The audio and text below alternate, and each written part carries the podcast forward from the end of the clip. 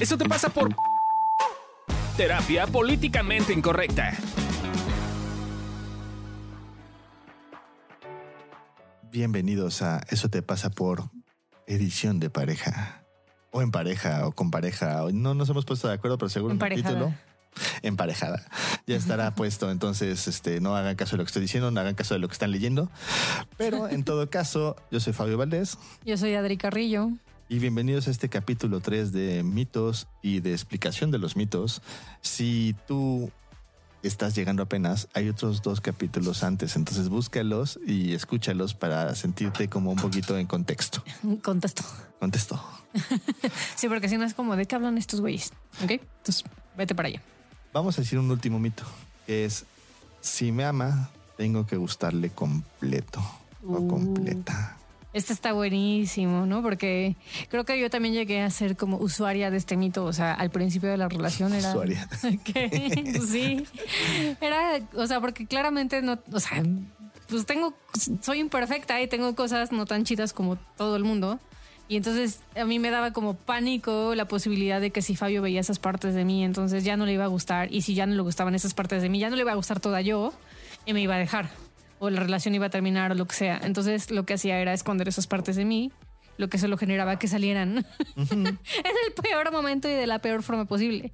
Hasta que un día me di cuenta de que efectivamente Fabio las ve, efectivamente no le gustan y aún así le gusta quién soy y quiere estar conmigo. Y después la amo fue fácil, o sea, cuando me di cuenta de eso fue también más fácil para mí reconocer que también hay cosas de Fabio que no me gustan, ¿no? Porque había una- un momento en nuestra relación en la que como que yo lo idolatraba y como que don perfecto y entonces suena bonito y suena Se entiende, romántico. se entiende. Suena bonito y suena romántico, pero en realidad no estaba tan chido porque generaba una distancia entre los dos, porque entonces Fabio se sentía como no visto, Ajá. ¿no? Básicamente. Claramente te faltaba esa Claramente parte. no estaba siendo visto porque no veía las partes que no me gustaban de él. Cuando las empecé a ver, le empecé a decir, oye, esto como que no me gusta, este, oye, tus formas en este sentido me No son tan desagradan. lindas. Sí, no, no, sí tiene sus cositas, eh, les, les voy a decir. Soy especial. sí, sí, de especialito. Pero está padrísimo porque eh, desde que pudimos reconocer eso, nuestra rel- relación ha sido más, más bonita, más conectada e incluso nos sentimos bienvenidos y vistos porque sabemos que aunque no nos gustan partes mutuas, eh, pues elegimos estar en la relación, lo cual Entonces- lo hace más valioso para mí. Entonces pare de sufrir. Si de alguna forma su pareja no te gusta completa, está bien, es normal, se vale y se vale que esas cosas que no te gustes, no te gustan de ella o de él, las comuniques de alguna forma asertiva. Un poquito nada más como para quedar claro de, mira, te amo, pero esta parte de ti como que me hace sentir triste o no me gusta, eh, me hace sentir como menos. Porque una de esas puede un poquito la otra persona modularlo, no quitarlo, para que, o usarlo con alguien más, como para que de alguna forma la relación esté un poquito más, más mejor, digamos. Sí, sí, se vale decirle, oye, cuando estás así no me gustaste para allá. Ándale. Vete tantito para allá. Y, y se vale que también pues, tú te hagas un poquito para allá cuando te das cuenta, ¿no? Eh, ahora, ¿para qué usamos los mitos de leyenda? Digo, los mitos de leyenda. los mitos de las parejas. Este es una forma de darnos seguridad o certeza. Claro, o sea, creo que a veces es más, yo me acuerdo, porque yo también fui usuaria de esto, ¿no? O sea, es más cómodo y más manejable certeza, aunque sea jodida, Ajá. pero certeza, que estar en, en justo en la incertidumbre de y si la relación no funciona, y si la relación sí funciona, y si este al final del camino eh, ya no nos amamos, y si sí nos amamos pero no funciona. O sea, creo que estar en, ese, en esa sensación, en ese sentimiento que es miedo, eh, es a veces mucho más complejo y preferimos crear reglas, estructuras, en este caso mitos, Certezas absurdas. certezas absurdas porque nos dan una ilusión de seguridad y digo ilusión porque en realidad generan a veces hasta más problemas eh, que de lo que resuelven y, el, y, y además son falsas. Entonces es, que- Es de lo más común, digamos, como las más comunes son las que hemos mencionado. Hay más, hay además de los hombres, hay además de las mujeres, hay además de tu familia. Entonces yo te diría, revisa qué mitos tienes tú con respecto a la pareja, con respecto a la vida, con respecto a los hombres, con respecto a las mujeres, para ver que, que en una de esas es la forma más fácil de lidiar con esta incertidumbre, en vez de estar en la incertidumbre y decir, pues no te conozco del todo, voy a conocerte, voy a darme la tarea de estar aquí, voy a ver si funciona o no funciona esto. Y esa incertidumbre además provoca crecimiento y conexión. Entonces, como, y también hay como una parte curiosa y también hay una parte de sorpresa en eso. Entonces, eh, yo, yo les diría, aprendan a soltar un poquito sus mitos en ese sentido. Eh, otra razón es, es más fácil buscar las cosas que creo que quiero a las cosas que quiero. ¿Cómo es esto? Eh, tenemos una parte de nosotros que es nuestra mente que tiene un yo ideal. Ese yo ideal no necesariamente lo construiste tú solo, lo construiste tú junto con la sociedad, junto con tu familia, junto con ideas que has tenido en algún momento en la adolescencia donde tú, de pensamiento mágico, ibas a ser feliz. Y entonces dices, ah, lo que yo creo que quiero en una relación es que mi pareja me respete, me ame, me cuide, me diga cosas lindas, me cocine y además me mantenga, ¿no? Y después descubres que en realidad lo que quieres es que te peguen. Por ponerles un ejemplo, digo, bajo cierto contexto y con seguridad y con palabra de seguridad y cosas, pero te gusta que te peguen, ¿no? Entonces ahí digamos que hay una disonancia entre lo que tú crees que eres y lo que tú crees que quieres con lo que realmente te gusta, que es esta parte como mucho más aterrizada y mucho más sensible y mucho más de emocional. Entonces ahí es bien importante empezar a notar estas disonancias para empezar a ver, porque lo que no podemos negociar, que muchas veces queremos negociar, es lo que vivimos y lo que sentimos. Entonces ahí es bien importante como decir, ok, oye, amor, yo, la neta es que sí, me gusta que me pegues. Pégame unas nalgaditas o pégame unos golpecitos o quémame con cera o lo que sea. ¿no? A, mí, no me, gusta, pero es un buen ejemplo porque, porque esta, esta parte, se cree que esta parte, por ejemplo, sádica es como de enfermos sexuales y no sé y no necesariamente. Y, y, luego cuando lo, cuando lo vemos en nuestra vida y yo estoy pensando en una relación linda, amorosa, de repente digo, ay, es que sí me gusta que me peguen, ¿no? O incluso me gusta a veces una buena pelea porque la reconciliación, ¿no?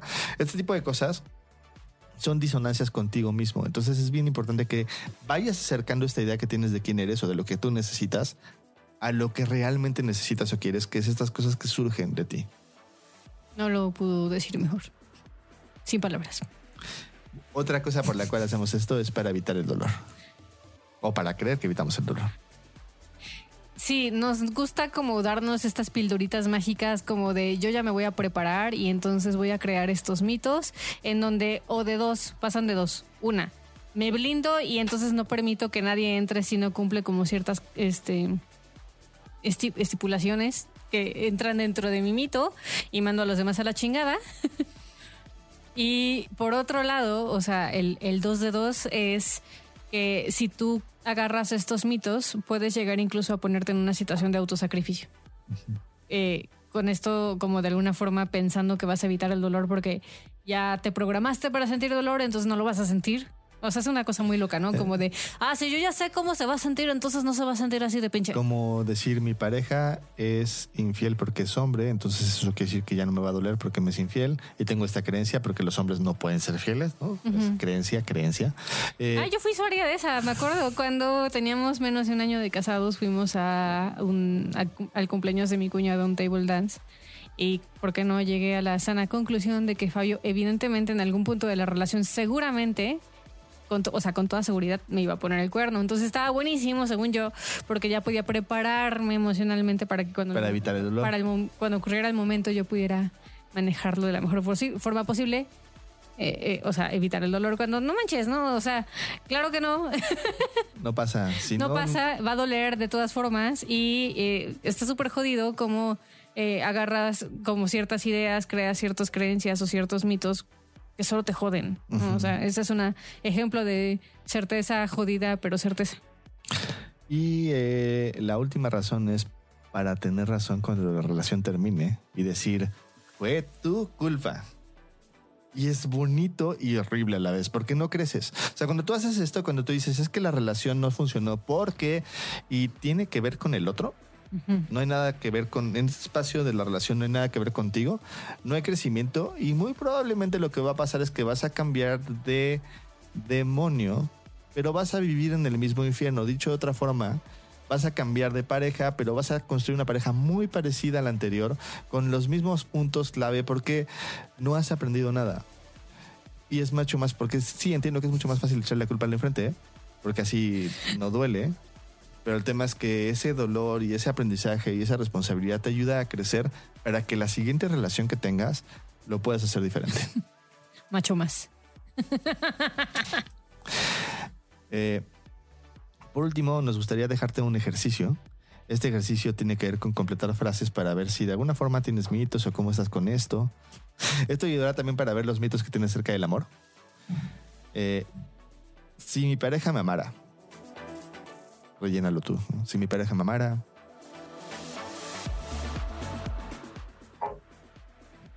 cuando amo, rellenar cuando amo yo, cuando amo yo soy entregado, cuando amo yo soy único, cuando amo yo, no sé, ¿qué qué cosas ahí le puedes rellenar? Somos una pareja que se ama por. Y Oh, ajá. sé que no se aman por. Y Oh. ahora sé que no me ama por. Y eso te va a ayudar a poder notar estas como ideas de mitos que tienes, como para poder empezar a preguntarte, ¿será? Y un poquito irlas deshilachando y ver que no son tan ciertas. Y pero bueno, este es el último capítulo de mitos. Espero les haya gustado y pues nos veremos pronto para otro episodio con otro tema. Bye.